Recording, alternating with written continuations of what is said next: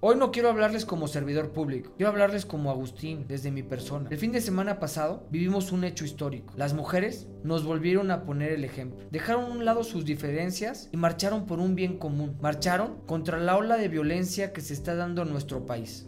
En el Estado se han realizado diversas acciones para erradicar la violencia contra las mujeres, como el Programa Estatal de Prevención del Delito, de Desaparición y No Localización de Personas, el Protocolo Único de Atención y Acompañamiento a Personas Víctimas de Violencia de Género, módulos de atención psicojurídicos en los 18 municipios, la línea de emergencia Telmujer, un refugio para mujeres víctimas de violencia extrema, la red de sororidad, solo por nombrar algunas. Sin embargo, sabemos que falta mucho camino por recorrer y queremos hacerlo junto a ustedes, acompañando su lucha. Lo primero es que nosotros los hombres reconozcamos que algo pasa, que no siempre hemos podido brindarles el apoyo que requieren, porque falta que muchos dimensionen la gravedad del problema. Las mujeres en nuestro país ganan en promedio 34% menos que los hombres. Diariamente, 10 mujeres son asesinadas en México, pero el único hecho de ser mujer. Los niveles de impunidad en caso de violencia contra ellas rondan el 99%. Además, muchos gobernantes no han mostrado interés ni empatía con sus causas. Y en estos datos no estamos mencionando todo a lo que tienen que enfrentarse día con día, como esos miles de micromachismos que están arraigados en todos nosotros y ejercemos muchas veces sin darnos cuenta. Por eso las necesitamos más que nunca. Necesitamos que nos enseñen de qué manera podemos ayudar, porque definitivamente queremos hacerlo, pero son ustedes las que saben cómo es que podemos podemos lograr. Ustedes tienen los cómo, los cuándo, los por qué. Tenemos que escucharlas, reflexionar y actuar porque lo que vivimos el día lunes, sin ellas, nada.